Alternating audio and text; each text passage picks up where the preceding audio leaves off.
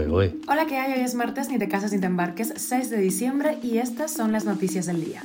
Esto es Cuba a Diario, el podcast de Diario de Cuba con las últimas noticias para los que se van conectando médicos cubanos podrían optar por la homologación de sus títulos de especialistas en España. Estamos con un artículo de opinión de Emilio Morales sobre economía y esa gira que según el fracaso de Miguel Díaz Canel. Y después de años de temerle, el INDER hace oficial la práctica del boxeo femenino en Cuba. Y el decano de la principal escuela de cineastas de Cuba acusa al cine de la isla de ser anticomunista y hacer pornomiseria.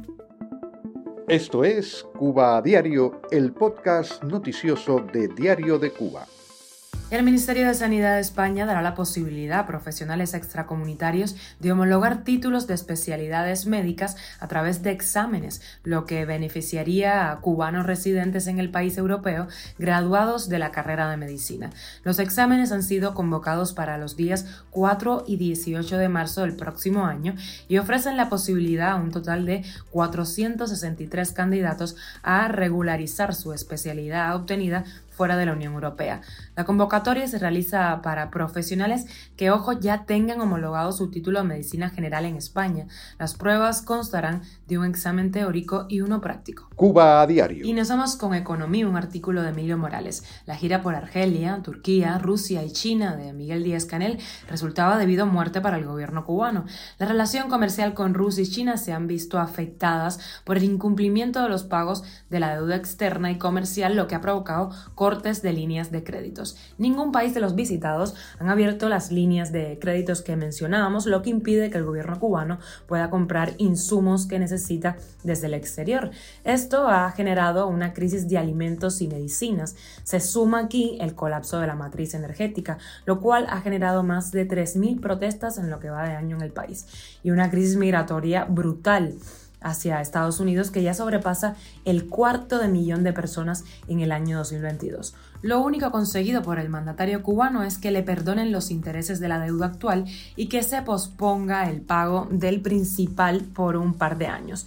China dio solo migajas al gobierno cubano, entre ellas tecnología para la ciberseguridad. La violencia sigue siendo primordial para el gobierno. El acercamiento a Rusia, por otra parte, puede además hacer retroceder el deshielo de las relaciones que ha venido dándose entre Cuba y Estados Unidos. Sobre las siete plantas turcas que están fondeadas en los puertos de La Habana y el Mariel y que generan aproximadamente el 20% de la energía que se produce en el país, el gobierno necesita pero no hay dinero. Si no hay este cash, tendrían que ceder participaciones, por ejemplo, en Texas u hoteles.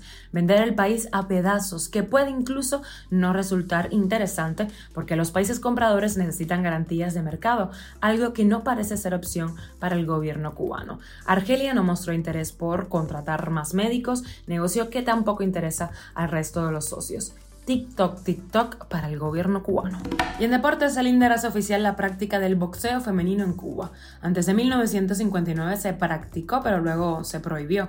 El anuncio ocurre mientras el gobierno extiende la práctica del boxeo profesional de sus pugilistas, algo criticado hasta la saciedad por Fidel Castro.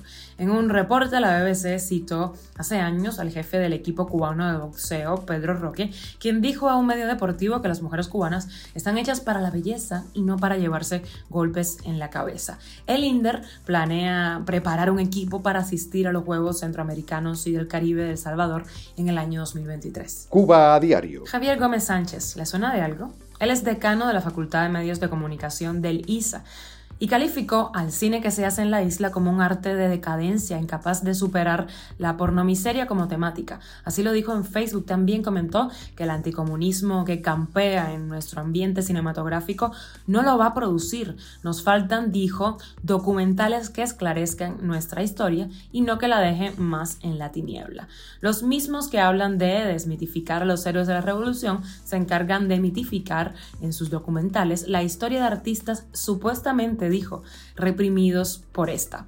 La obra cinematográfica de Gómez Sánchez es casi inexistente. Su trabajo como vocero del grupo vinculado al funcionario ideológico Iroel Sánchez en el blog La Pupila Insomne le dio visibilidad entre el oficialismo, sobre todo después de que rompiera con el medio digital independiente La Joven Cuba.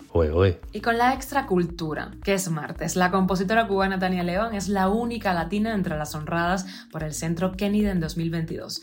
Joe Biden, presidente de Estados Unidos, dijo en su discurso de homenaje que la artista se convirtió en una de las compositoras y directoras de orquesta clásica más importantes de nuestro tiempo. Una vez hablamos con ella en Diario de Cuba, eso fue ya casi hace un año la escuchamos. Tuve que cambiar mis planes en el sentido de que yo pensaba que iba a estar muy poco tiempo en los Estados Unidos y que iba a continuar para Francia, porque mi sueño era, y, esta, y este fue el propósito por el cual salí de, de Cuba. Uh, yo empecé a viajar desde que tenía nueve años y le dije a mi familia que yo iba a vivir en París. ¿Pero por qué? bueno, porque un maestro mío, mi maestro esto, de música contemporánea, fue a dar un concierto a París y me mandó una, una, postal de la Torre Eiffel y yo no sé qué me pasó. yo como que me enamoré de la Torre Eiffel y empecé a decirle a mi familia que ahí es donde yo iba a vivir. El sueño de su vida, vivir en París, pero al final, bueno, triunfó en Estados Unidos y su historia ha sido otra. La lista de los premiados también incluyó al actor George Clooney, la cantante Gladys Knight y la banda de rock irlandesa U2. Y una que no tiene nada que ver, pero quiero meterla, caminar hacia atrás tiene muchísimos beneficios. Mejora la estabilidad, el equilibrio y la resistencia de los músculos. Además, es gratis. Esto es Cuba a Diario, el podcast noticioso de Diario de Cuba, dirigido por Wendy Lascano y producido por Raiza Fernández. Gracias por informarte en Cuba Diario. Recuerda que estamos contigo de lunes a viernes en Spotify, Apple Podcast y Google Podcast, Telegram y síguenos en nuestras redes sociales. Yo soy Wendy Lascano y te mando un beso enorme.